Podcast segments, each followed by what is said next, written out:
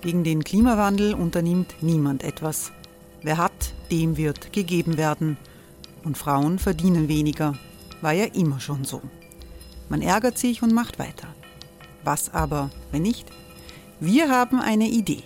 Die Falter Arena macht die Bühne frei für Menschen und Projekte, die das Land verändern. Mein Name ist Eva Konzett. Ich leite das Politikressort im Falter. Und am Sonntag, den 26. Mai, veranstalten wir im Wiener Stadtsaal die nächste Falter Arena. Mit dabei unter anderem der ehemalige Politiker und Neosänger Matthias Strolz, Theresa Imre von Markter, Sonja Jöchtel von Love Politics oder Kari Ochsner von Ochsner Wärmepumpen. Machen statt jammern. Wir schauen uns an, wie das funktionieren kann. Kommen auch Sie vorbei. Alle Informationen und Tickets finden Sie unter falter.at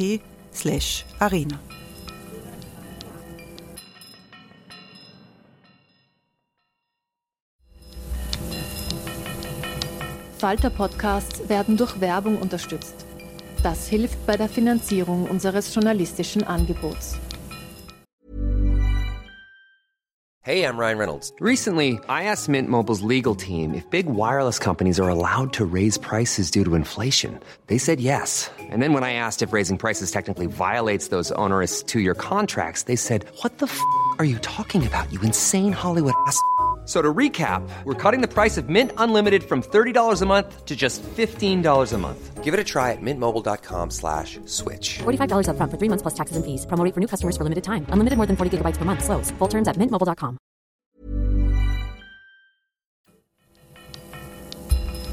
Falter Radio, der Podcast mit Raimund Löw. Sehr herzlich willkommen, meine Damen und Herren, im Falter Radio. In dieser Folge geht es um Biochemie und die harten Fakten der Naturwissenschaft. Die Molekularbiologin René Schröder beantwortet die Frage, was ist das Leben?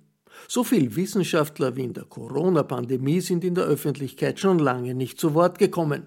Alle glauben plötzlich ganz genau zu wissen, was der eine oder der andere Impfstoff gegen Covid-19 kann und was er nicht kann dass das berühmte RNA-Molekül, RNA steht für Ribonukleinsäure, dabei eine ganz besondere Rolle spielt, ist auch bekannt.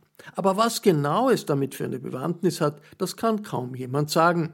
Die Molekularbiologin René Schröder gibt die Antworten in einer Wiener Vorlesung vom 24.03., die online zu sehen ist und zu hören ist. Beim anschließenden Gespräch mit der Wissenschaftsjournalistin Marlene Nowotny geht es um das Impfen gegen Covid, um den Chemieunterricht in Österreichs Schulen und das Fehlen des lieben Gottes in der Evolution.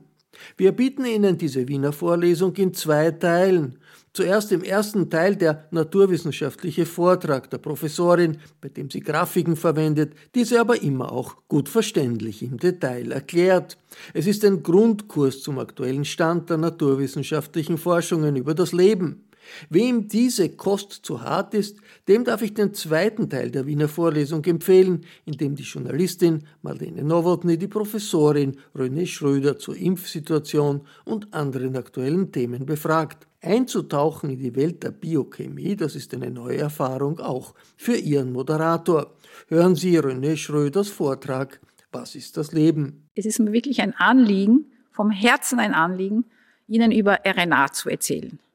Ich habe mich 40 Jahre damit auseinandergesetzt. Immer war es spannend, immer gab es neue Überraschungen und es geht so weiter. Und es tut mir eigentlich leid, wenn ich merke, dass Leute Angst vor bestimmten Dingen haben, weil sie es nicht verstehen. Ich möchte Marie Curie zitieren, dass man im 21. Jahrhundert oder schon im 20. Jahrhundert Dinge verstehen kann, dann braucht man sie nicht zu fürchten. Und die Frage, der ich heute nachgeben möchte, ist, was ist Leben? Das ist eine komplexe Frage. Ich habe ein bisschen gegoogelt auf Deutsch, was ist Leben? Und dann habe ich mich wirklich gewundert über das, was ich gefunden habe. Da steht zum Beispiel, Leben ist Definitionssache oder eine eindeutig allgemein akzeptierte Definition des Lebens gibt es nicht. Man dachte, na, das müssen wir aber jetzt ändern. Der Hauptgegenstand der Biowissenschaften. Auch Philosophen beschäftigen sich mit der Frage des Lebens. Und das ist alles so nicht sehr konkret. Und das möchte ich ändern und ich möchte, dass Sie nach meiner heutigen Vorlesung eine klare Vorstellung haben, was Leben ist. Also was ist Leben? Leben ist ein Prozess und keine Substanz. Sie können sagen, das ist die Zeitspanne zwischen geboren werden und sterben, aber im Prinzip ist Leben ein Prozess und bestimmte Dinge gehen diesen Prozess durch und diese Dinge, die diesen Prozess durchmachen, nennen wir lebendig und das ist das Leben. Und ich frage dann verschiedene Wissenschaftlerinnen verschiedene Wissenschaftler, was sie über das Leben sagen. Da möchte ich Ihnen gleich ein Buch empfehlen. Erwin Schrödinger, der Österreicher Erwin Schrödinger, der hat ein Buch geschrieben im Jahre 1944 mit dem Titel Was ist Leben? Und Physiker, Physiker sind ja ganz speziell, finde ich, in den Biowissenschaften, weil sie immer wieder versuchen, mit den Bio, sich mit den Biowissenschaften auseinanderzusetzen. Und Schrödinger sagt zum Leben, Leben ist das, was dem Verfall und dem Gleichgewicht Widerstand leistet. Also Leben ist ein Kampf gegen das Chaos, ein Kampf gegen die Unordnung. Ich möchte Ihnen ein bisschen die, Gesicht, die Sichtweise der Physiker näherlegen. Wenn man zum Beispiel, wenn ich hier eine Kaffeetasse mit heißem Kaffee hinstelle, so kühlt dieser Kaffee ab und bekommt die gleiche Temperatur wie der Raum. Das ist das, was der Schrödinger unter Gleichgewicht versteht. Aber wenn ein Physiker das Leben betrachtet, dann schaut es so aus, dass er die kalte Kaffeetasse hinstellt und der Kaffee heiß wird. Das ist das Ganze kontraintuitiv. Das heißt, was das Leben ausmacht, dass es lebendig ist, das schafft es, die Energie aus der Umwelt zu nehmen und dann sozusagen zu verwenden, damit es immer komplexer wird und immer das Leben eben aufbaut. Es gibt einen jungen neuen Star, den können Sie auch im Internet öfters hören, der macht tolle Vorträge. Der heißt Jeremy England vom MIT.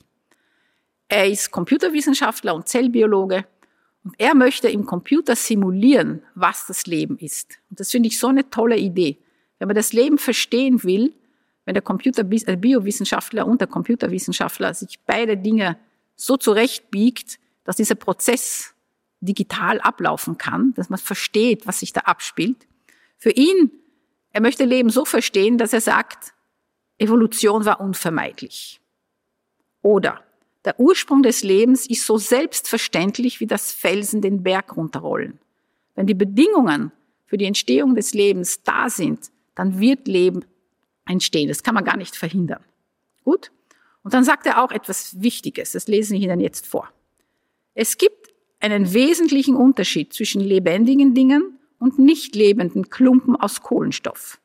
Die ersteren sind viel effizienter im Einfangen von Energie aus ihrer Umgebung und sie können diese Energie als Hitze ausscheiden. Das heißt, wenn man das Leben betrachtet, jeder von Ihnen hat ein Gefühl, was ist lebendig. Aber Energie ist einmal eine wichtige Rolle. Wir brauchen sehr viel Energie. Das Leben braucht Energie, da fahrt die Eisenbahn drüber. Wir brauchen Energie. Und was macht die Energie mit manchen Atomen und Molekülen? Wie sehen die Chemiker oder die Chemikerinnen das Leben? Die sind ja ein bisschen trocken. Und da gibt's Eric Smith, der meint, der Zweck des Lebens ist CO2 zu hydrogenieren. Also die Reaktion CO2 plus Wasserstoff macht Methan und Wasser.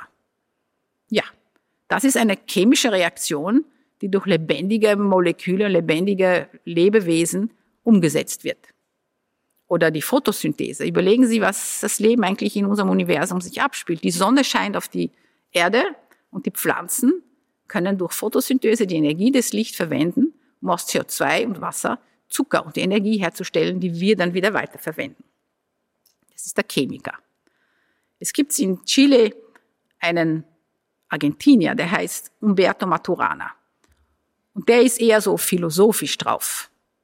Und dem ist etwas aufgefallen, was, was, was das Leben bedeutet, nämlich die selbstgenerierende Eigenschaft der lebendigen Dinge. Das heißt, er möchte darauf hinweisen, dass Lebewesen sich selbst generieren. Ja, das ist also jetzt die Glaubensfrage. Gibt es einen Gott im, irgendwo, der das Leben diktiert und den genetischen Code eintippt? Oder ist es ein Prozess, der sich selbst generiert?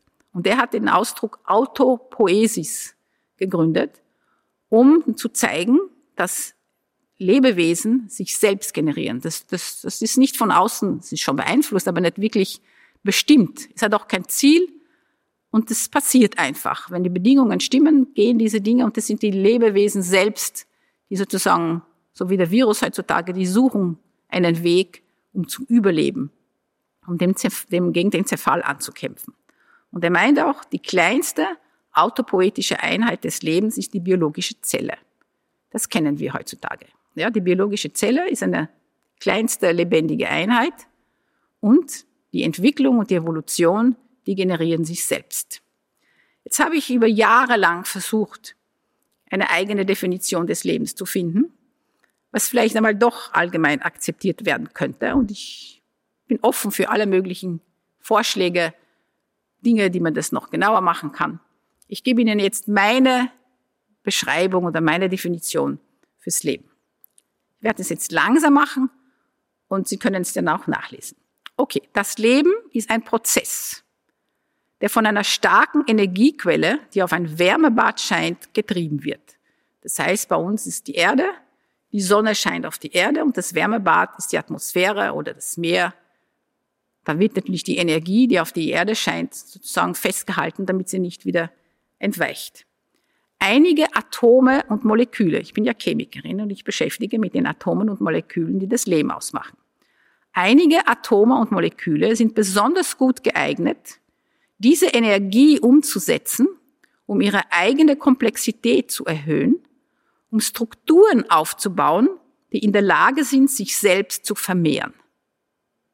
Ja, das ist wichtig, weil lebendige Wesen können sich vermehren, haben immer komplexere Strukturen und sie können diese Struktur aufrechterhalten. Sie können diese komplexe Organisation aufrechterhalten, indem sie vererbbare Information generieren. Das heißt, wenn das Leben entstehen soll, muss Information und Funktion zusammenkommen. Es müssen komplexe Systeme entstehen, aber wenn diese komplexen Systeme nicht wissen, wie sie sich vermehren, muss sie das Leben jedes Mal von neuem entstehen.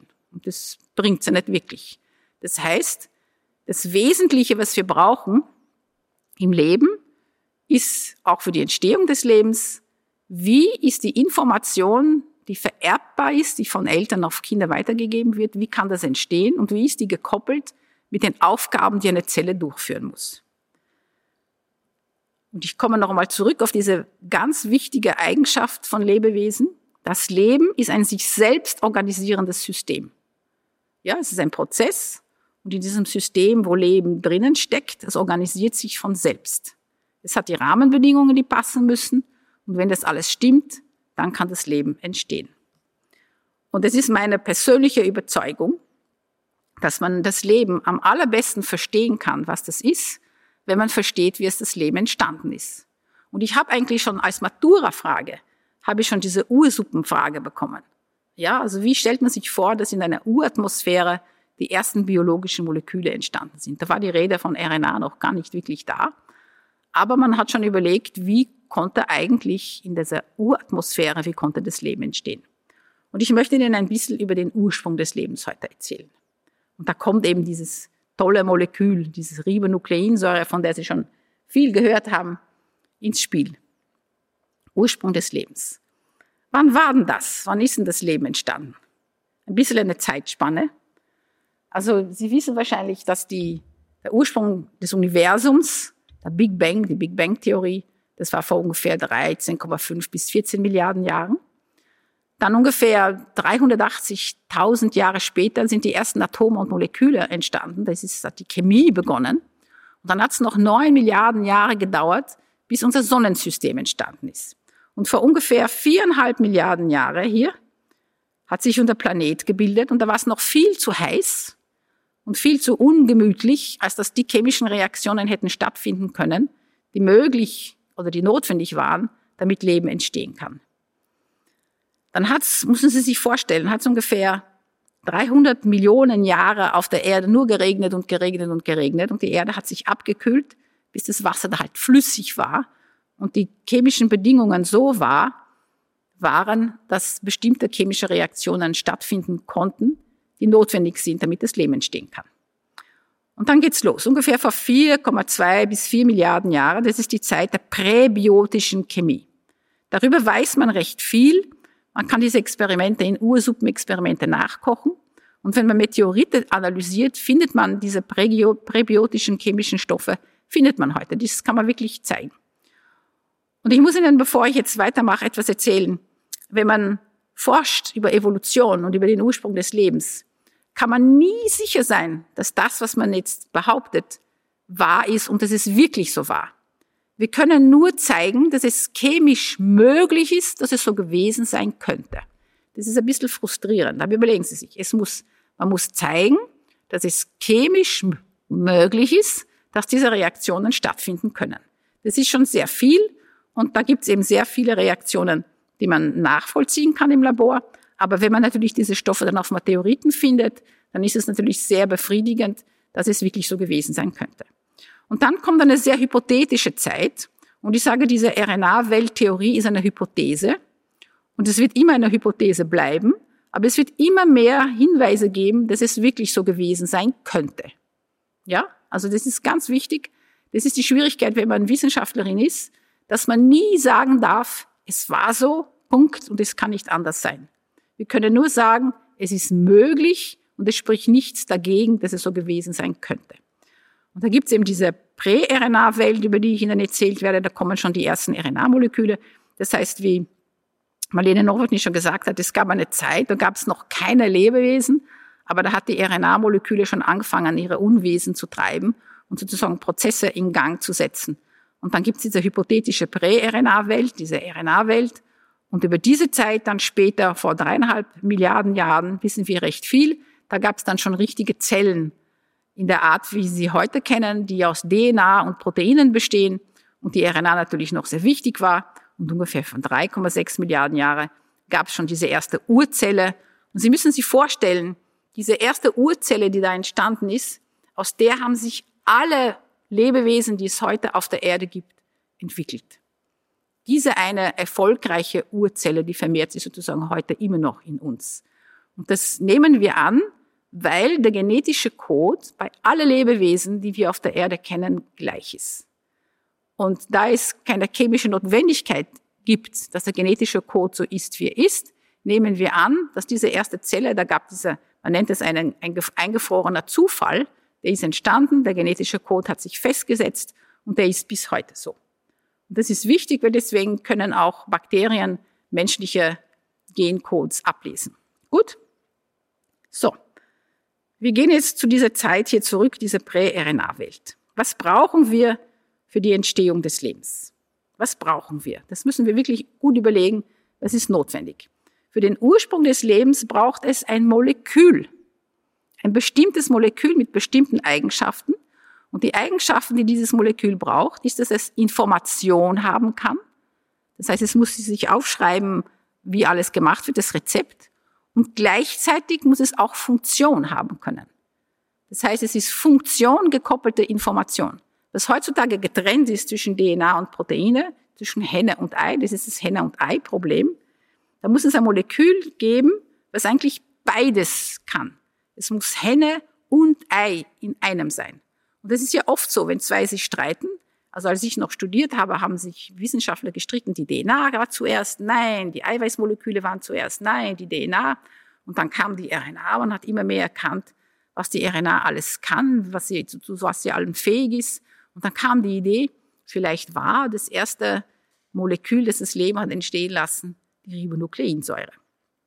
Und das ist die Theorie, die Hypothese, die heute immer mehr an an Popularität gewinnt. Es gibt natürlich Gegner und das ist sehr wichtig, dass es kritische Wissenschaftler gibt, die versuchen, ob es noch andere mögliche Moleküle hätte gegeben haben, haben können. Das heißt, wir brauchen etwas, wo Funktion und Information zugleich gekoppelt ist. Und das ist die RNA. Und was ist die RNA-Hypothese?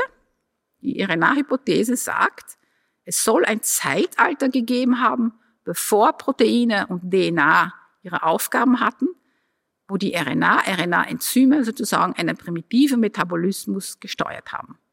Und daraus sind dann die anderen entstanden. So, jetzt habe ich sehr viel über RNA gesprochen, wie wichtig RNA ist und dass wir das für, die, für den Beginn des Lebens brauchen. Aber was ist eigentlich RNA? Und das ist mir jetzt sehr wichtig, dass Sie, wenn Sie am Ende dieser Vorlesung wissen, aha, ich habe jetzt verstanden, was RNA ist und wie wichtig RNA ist und was RNA alles kann. Also die RNA steht für Ribonukleinsäure.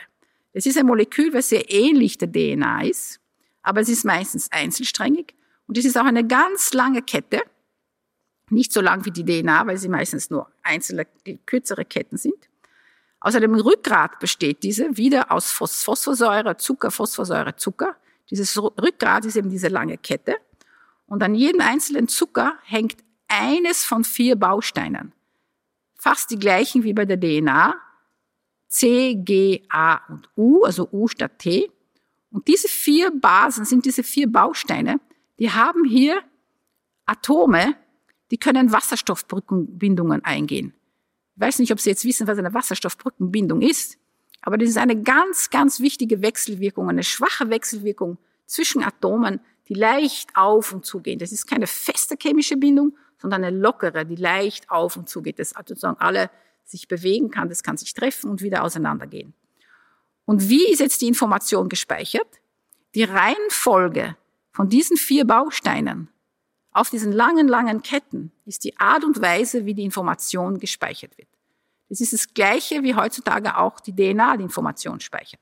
Wenn Sie zum Beispiel ein Wort sehen wie Haus, da haben Sie auch H-A-U-S. Die Reihenfolge dieser vier Buchstaben macht die Bedeutung. Ja, das ist die Information, wie sie gespeichert ist. Und genauso ist es eigentlich hier, aber nur mit vier verschiedenen Bausteinen. Vier verschiedene Buchstaben sozusagen. Es sind keine Buchstaben, sondern sind diese Basen. Und diese Basen können eben diese Wasserstoffbrückenbindungen machen.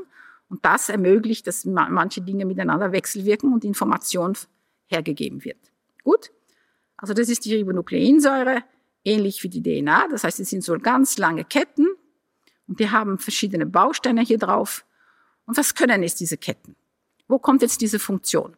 Die Funktion, die jetzt entsteht, ist, wenn die Ketten immer lang, länger werden, wenn sie sich polymerisieren und Polymere machen, können sie sich falten und Funktion erwerben. Ja, das heißt, es ist so eine lange Kette, die faltet sich im dreidimensionalen Raum und dann entstehen so Gebilde wie das hier, das ist ein Ribosom, das ist eine Maschine, eine RNA-Maschine, die Eiweißmoleküle synthetisiert. Hier ist diese mRNA, die Sie immer wieder hören, dieser Impfstoff ist aus mRNA, der trägt die genetische Information. Da gibt es andere RNA-Moleküle, die haben die Funktion, die lesen diese Moleküle ab mit den tRNAs und die können Eiweißmoleküle synthetisieren. Das heißt, heutzutage sind die Proteine sehr, sehr wichtig, eigentlich die wichtigsten Moleküle, die, die Treiber der chemischen Reaktionen in unseren Zellen. Und es sind, es sind RNA-Moleküle, die diese Proteine herstellen. Das heißt, das Erste, was wichtig ist, RNA-Moleküle machen Proteinmoleküle. Hey, I'm Ryan Reynolds. At Mint Mobile, we like to do the opposite of what Big Wireless does. They charge you a lot, we charge you a little. So naturally, when they announced they'd be raising their prices due to inflation, we decided to deflate our prices due to not hating you. That's right. We're cutting the price of Mint Unlimited from $30 a month to just $15 a month. Give it a try at mintmobile.com slash switch. $45 upfront for three months plus taxes and fees. Promote for new customers for limited time. Unlimited more than 40 gigabytes per month. Slows. Full terms at mintmobile.com. So, das nächste.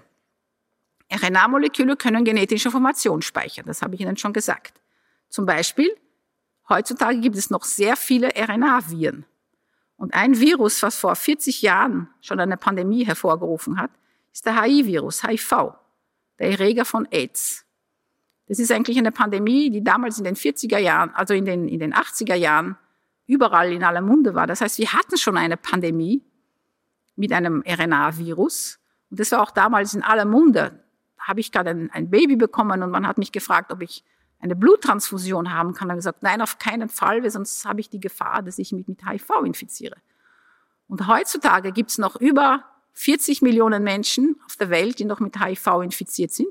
Und es gibt auch mehr als eine Million Tote pro Jahr über HIV. Das heißt, es gab schon mal, also es gibt noch so ein, so ein RNA-Virus, der sein Unwesen weltweit treibt. Ja, das ist dieser HIV-Virus. Und das ist noch nicht überstanden. Aber wir haben Medikamente, wie sie haben gelernt, damit umzugehen. Und zum Beispiel Schnupfenviren. Schnupfenviren sind auch RNA-Viren. Grippeviren, das ist wieder HIV. Das heißt, es gibt sehr viele verschiedene Viren, die ihre genetische Information auf RNA-Ebene speichern. Gut? Dann, was können RNA-Moleküle noch tun? Sie können chemische Reaktionen katalysieren. Das war gerade 1982, da war ich gerade fertig mit einer Doktorarbeit. da kam die große Überraschung, RNA-Moleküle können chemische Reaktionen katalysieren, genauso wie Proteine. Und das war damals der Klick in alle menschlichen Köpfe von den Wissenschaftlerinnen und Wissenschaftlern.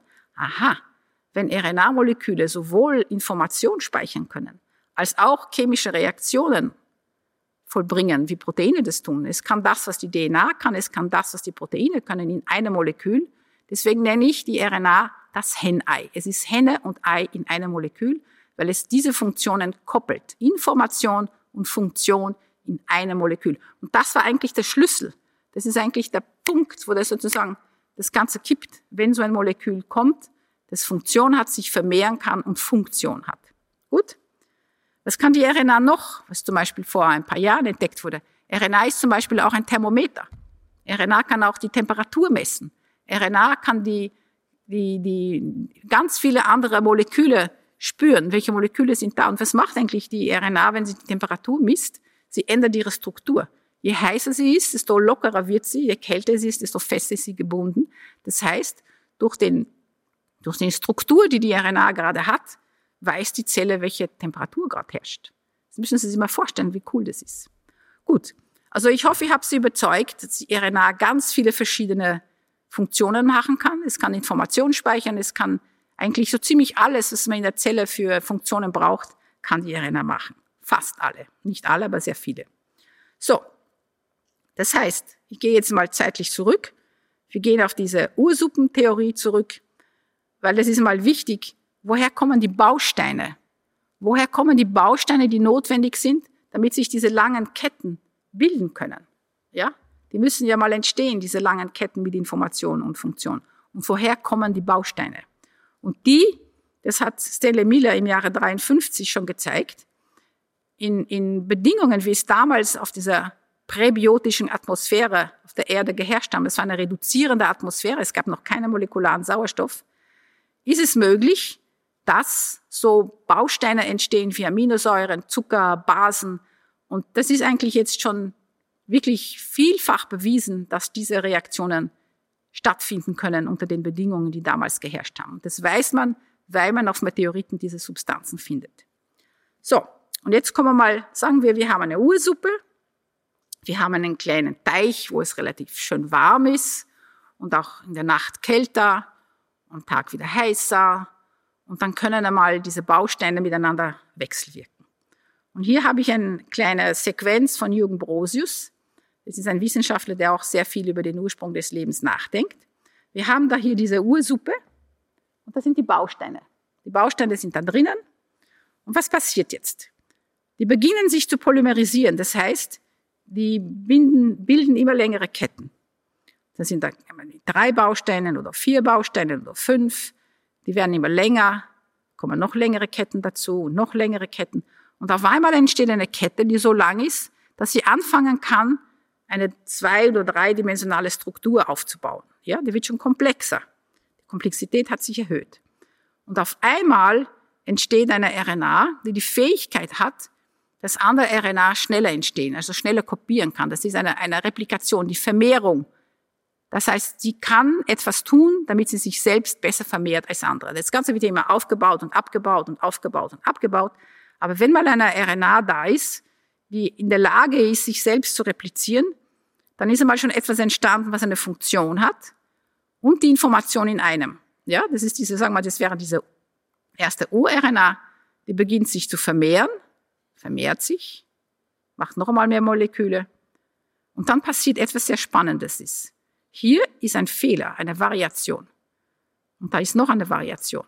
Das heißt, stellen Sie sich vor, diese allererste RNA, die da entstanden ist in dieser Ursuppe, hätte die Fähigkeit gehabt, sich perfekt ohne Fehler zu vermehren.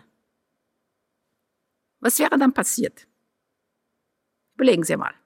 Da wäre eigentlich die ganze Erdoberfläche voll mit dieser einen RNA bedeckt. da wäre keine Evolution entstanden. Deswegen mag ich das Wort Fehler nicht. Ich mag lieber das Wort Variation, Veränderung. Ja, und weil diese, die chemische Eigenschaft dieser Basen so ist, dass immer wieder Veränderungen in der Vermehrung passieren, konnte die Evolution starten. Und das ist ja eigentlich der Moment, wenn eine RNA da ist, die sich vermehrt, nicht hundertprozentig immer gleich, aber doch mehrere Variationen und Variationen macht, dass wir etwas bekommen, das so ausschaut. Es kommt noch einmal so ein bisschen komplexes Bild. Also wir haben ganz am Anfang haben wir diese ganzen Moleküle, die in der Ursuppe sind, die werde ich Ihnen jetzt nicht vorlesen. Da haben wir auch Fette gebraucht. Wir haben natürlich Nukleotide, die Bausteine, die Aminosäuren. Wir haben kurze Peptide. Und stellen Sie sich vor, an was erinnert sich das? Diese kleinen RNA-Moleküle, die entstanden sind, die haben sich in bestimmte Fettmyzelen eingelagert. Wichtig ist, dass diese Substanzen, die entstehen, auch eine, äh, geschützt werden durch bestimmte Fettmembranen. Schaut eigentlich fast so aus wie unsere mRNA-Impfung. Ja? Da haben wir auch ein Fettmolekülchen rundherum, ein Vesikel mit Fett und innen drinnen haben wir RNA-Moleküle. Und das können wir also sozusagen Protozellen, erste Zellen finden. Und diese RNA-Moleküle werden immer komplexer. Und da hätten wir eigentlich schon etwas, was man als einfachste Lebewesen bezeichnen kann, wo RNA-Moleküle das Ganze sozusagen antreiben. Und dann kann es eigentlich losgehen. Und da möchte ich Ihnen noch einen kurzen Hinweis geben. Und Jack Shostak ist ein Nobelpreisträger, von den, der Telomere entdeckt hat. Der arbeitet auch sehr viel über den Ursprung des Lebens. Und ich zeige Ihnen, wie man sich vorstellt, wie diese allererste Zelle die nur RNA hatte und Fettpartikelchen. Da haben Sie hier so eine kleine Zelle mit Fettmembranen, innen drinnen die RNA, die sich vermehrt. Dann wird es auf einmal wärmer, ja, das wäre so eine Zelle, wird es wärmer tagsüber. Dann gehen die auseinander, die RNA-Moleküle, weil RNA-Moleküle können ja Temperatur messen. Wenn die Temperatur steigt, ändert sie ihre Struktur. Da wird sie einzelsträngig, dann wächst sie. Dann haben wir so eine große Zelle mit zwei Einzelsträngen RNA, wo sie ein bisschen heiß ist dann teilt sie sich und in jeder dieser einzelnen Zelle ist eine dieser Moleküle drinnen und es geht schon los. Also so ist die Vorstellung, die man hat, wie RNA sozusagen diesen ersten Schub herstellen konnte, damit das, das Leben entstehen konnte. Also das ist jetzt ganz einfach und ich höre jetzt mit dieser Theorie jetzt mal auf und ich möchte kurz wiederholen, was kann die RNA heute alles tun? Weil wir wissen, wir sind ja jetzt dreieinhalb Milliarden Jahre später und sehen immer noch, was die RNA alles in der Zelle tun kann. Und welche Hinweise gibt es, dass es wirklich einmal so gewesen sein könnte. Also wichtig ist, dass sie genetische Informationen speichert. Und das wissen Sie, weil es sehr viele RNA-Viren gibt. Dann, wenn, heutzutage ist ja die, die Information in DNA gespeichert. Aber die DNA ist nur die passive Form der Information. Wenn man das Information braucht, von dem, vom Gen und von der DNA, muss es in RNA umgeschrieben werden. Ja, wird's aktiv. Also die RNA ist die aktive Form vom Gen. RNA produziert Proteine, habe ich Ihnen schon gesagt. Da gibt es drei verschiedene Typen von RNAs, ribosomale RNA, tRNA und mRNA, Messenger-RNA. Die machen die wichtigsten Bausteine, die unsere Zelle heutzutage antreiben. Das machen sie heute noch. Es katalysiert chemische Reaktionen. Und dann kommen eine Reihe von, in den letzten 20 Jahren hat man immer mehr RNA-Moleküle entdeckt, die regulieren können. Zum Beispiel wir Frauen haben epigenetisch stillgelegte X-Chromosome und das ist auch wiederum die RNA, die Epigenetik steuert. Die MikroRNAs, die RNA-Interferenz, die reguliert die Aktivität unserer Gene auf mRNA-Ebene.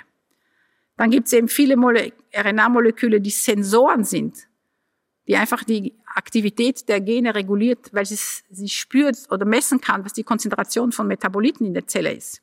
Ist ein Thermometer und immer mehr werden RNA als Diagnostiker und Therapeutiker eingesetzt. Und ich nehme an, das ist das, was Sie interessiert. Was ist jetzt so toll an dieser RNA? Was können wir in dieser ganzen Grundlagenforschung? Ich war bis jetzt eigentlich rein in der Grundlagenforschung.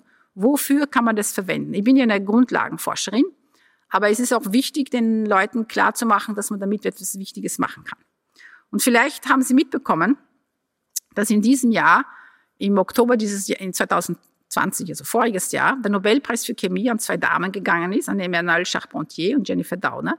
Und die Emmanuel Charpentier, die war in unserem Institut, hat auch darüber geforscht, musste aber wegen dem blöden Kettenvertrag, der natürlich den Leuten das Leben schwer macht, hat sie dann Österreich verlassen, sonst hätte die Uni Wien vielleicht den Nobelpreis bekommen. Also so viel zu Kettenverträgen. Aber diese beiden Frauen haben eben diese Entdeckung gemacht von diesem CRISPR-Cas-System, dieser Genschere. Und diese Genschere ist ein System, wo man ganz gezielt und ganz genau die Gentherapie machen kann, weil man die DNA so schneiden kann, wo man will, weil eine RNA diesem Eiweißmolekül, dieser Genschere zeigt, wo sie schneiden soll. Und ich möchte Ihnen jetzt noch kurz, ich werde nicht mehr so lange brauchen, etwas zeigen, was mich fasziniert, wirklich fasziniert. Und zwar war man lange der Meinung, dass Bakterienmoleküle kein Gedächtnis und kein Immunsystem haben.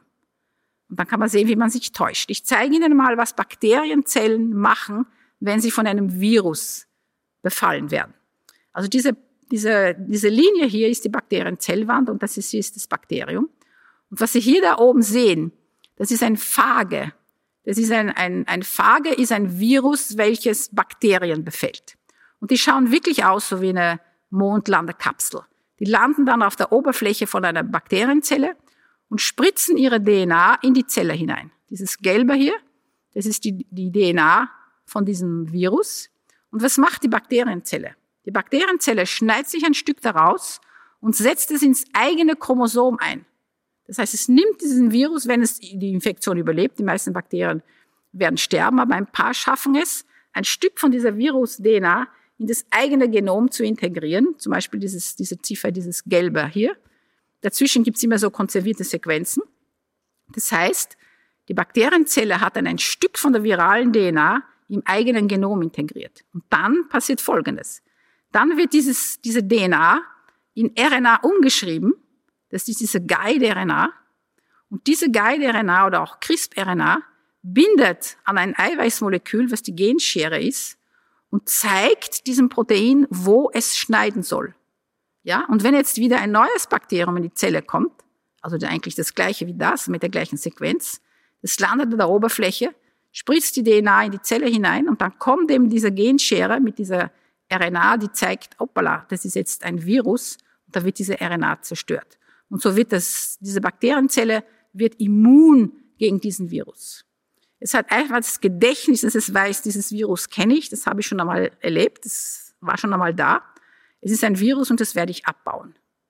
Und das Spannende, was Emmanuel Charpentier und Jennifer Dauner gefunden haben, ist, dass dieses Eiweißmolekül, diese Genschere in allen Zellen funktioniert, nicht nur in den Bakterienzellen, es funktioniert in menschlichen Zellen, in pflanzlichen Zellen, in Pilzen, es funktioniert in jede Zelle, in die man es hineingibt. Und was braucht man jetzt für diese Genschere, dass hier so spannend ist? Früher, wenn man Gentherapie machen konnte oder wollte, war das Problem, dass man nicht steuern konnte, wo die DNA mit dem funktionierenden Gen in die Zelle hineingeht. Man spritzt in die Zelle hinein und es war eigentlich wie russisches Roulette, wo sich diese DNA einsetzen kann. Und mit dieser neuen Technologie, mit dieser neuen Genschere, kann man der RNA genau sagen, das ist eine synthetische RNA, dieses, dieses bunte Zeugs hier, diese Guide-RNA, wenn man diese Sequenz macht man im Labor und dann kann man genau gezielt in die DNA, in die Zelle hinein und dort schneiden, wo man eine Therapie durchführen kann. Also das war mal die eine Anwendung für Therapien. Das ist noch Zukunftsmusik, aber das wird sehr, sehr bald kommen, dass man das einsetzen wird können. Und dann die RNA-Viren, auf die möchte ich jetzt nochmal kurz einkommen, weil natürlich heutzutage alles über Covid-19 gesprochen wird. Wie schaut so ein RNA-Virus aus? Es hat wie diese Urzelle, die ich Ihnen vorher gezeigt habe. Aber wichtig ist, Viren sind keine Lebewesen, weil sie keinen Stoffwechsel haben. Wenn sie sich vermehren wollen, brauchen sie den Stoffwechsel von anderen Wirtszellen. Deswegen sagen wir, dass Viren keine Lebewesen sind. Sie haben nur eine Information, das wäre hier die RNA. Und rundherum haben sie diese, diese Membran-Doppelschicht und dann haben sie hier dieses Spike-Protein. Und dieses Spike-Protein ist, also Viren sind ja spezifisch. Viren brauchen spezifische Wirten, die können nicht jede Zelle angreifen. Die Zelle hat natürlich eine Membran und eine Zellwand und lasst da nichts rein. Das heißt, diese Viren, die brauchen einen Trick, dass sie irgendwie in die Zelle hineinkommen. Und das machen sie meistens, indem sie Rezeptoren an der Oberfläche von den Zellen verwenden, wo das passt. Und dieses Spike-Protein ist sozusagen das, was die, das, das Schlüsselloch öffnet, damit die, die, die RNA in die Zelle hineingehen kann. Und dieses Spike-Protein ist das, was antigenisch ist, was unser Immunsystem aktiviert, Antikörper herzustellen. Und deswegen ist diese mRNA-Impfung, schaut jetzt folgendermaßen so aus. Was machen wir? Also wie schaut eine mRNA-Impfung aus? Diese Technik ist ja gar nicht so neu. Es wird schon seit 10, 15 Jahren daran geforscht, so mRNA-Impfungen gegen Krebs zu machen. Weil Krebszellen sind ja auch entartet, und können von unserem Immunsystem nicht mehr ordentlich als fremd erkannt werden. Und das Ziel von dieser mRNA-Technologie gegen Krebszellen, gegen eine Immunität gegen Krebszellen herzustellen, ist, dass man Antikörper gegen bestimmte Antigene auf, auf Krebszellen herstellen kann. Deswegen ist die Technologie schon sehr gut perfektioniert gewesen. Und wenn man jetzt einen Impfstoff machen kann, braucht man eigentlich nur den Code an der mRNA zu ändern. Die ganze Technologie rundherum ist ja schon relativ gut bekannt. Also dieser mRNA-Impfstoff ist halt nichts anderes als eine, eine, die mRNA mit der genetischen Information für dieses Spike-Protein. Weil das wissen wir, dieses Spike-Protein ist ein Antigen, das heißt, das lässt unser Immunsystem als fremd erkennen, sodass das Immunsystem beginnt, Antikörper herzustellen. Das heißt, wir schicken in die Zelle hinein diesen Impfstoff. Die mRNA wird freigegeben. Das ist dieses Fettkügelchen. Die mRNA kommt in die Zelle hinein, wird von der Zelle erkannt und das Protein wird hergestellt. Dieses Spike-Protein wird hergestellt und an die Oberfläche gezeigt. Das heißt, die Zelle, die jetzt einen Impfstoff bekommt, und ich bin am Sonntag geimpft worden, also ich bin wahrscheinlich gerade dabei, Spike-Protein herzustellen, dann wird dieses Spike-Protein an der Oberfläche gezeigt und dann kommt das Immunsystem und macht Immunglobuline. Das sind Antikörper, die praktisch diesen, diese, dieses Virus oder dieses Protein sozusagen zerstören können. Das können wir dann weiter diskutieren, wie wichtig das ist. Und als letzte Frage zum Schluss, die Marlene hatte schon angedeutet, was Sie wahrscheinlich auch interessiert, was ist eigentlich ein gelungenes Leben? Ich habe Ihnen jetzt eine Sichtweise, was ist Leben, sehr naturwissenschaftlich, biochemisch, aber das ist eigentlich die wahre, echte Definition. Wenn wir Entscheidungen brauchen, äh, treffen müssen, wie wir jetzt mit dieser Pandemie weitergehen, dann müssen wir uns an Fakten halten und an Wissen halten. Aber was ist ein gelungenes Leben? Und was ich jetzt mache, ich bin jetzt sozusagen in Ruhestand oder in Unruhestand, wie Sie wollen. Ich habe mit meinen Kindern im, am Leierhof, das ist in Abdanau, oben am Berg an der Postalm habe ich jetzt einen Bauernhof sozusagen aufgebaut, wo ich mit Kräutern arbeite. Also ich hab, bin jetzt Kräuterhexe geworden und kann da oben am Berg, ist natürlich wunderbar, Lockdown oben am Berg zu verbringen. Da mache ich so Dinge wie Hollergin. Und wenn Sie Lust haben, mich zu besuchen, www.leierhof.at, Sie können auch jederzeit mich besuchen am Leierhof. Bin immer froh auf Besuch, weil es sehr einsam wird. Dann danke ich Ihnen für Ihre Aufmerksamkeit und ich freue mich, wenn Sie mich am Leierhof besuchen. Sie hörten die Vorlesung der Molekularbiologin René Schröder in der Wiener Vorlesung vom 24.03.2021 zur Frage Was ist das Leben? Bei den Wiener Vorlesungen bedanke ich mich sehr herzlich für die Zusammenarbeit.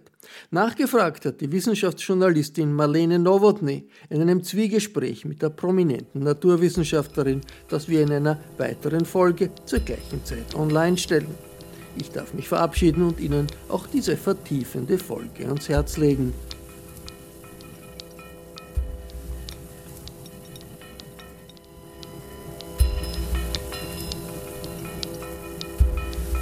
Sie hörten das Falterradio, den Podcast mit Raimund Löw.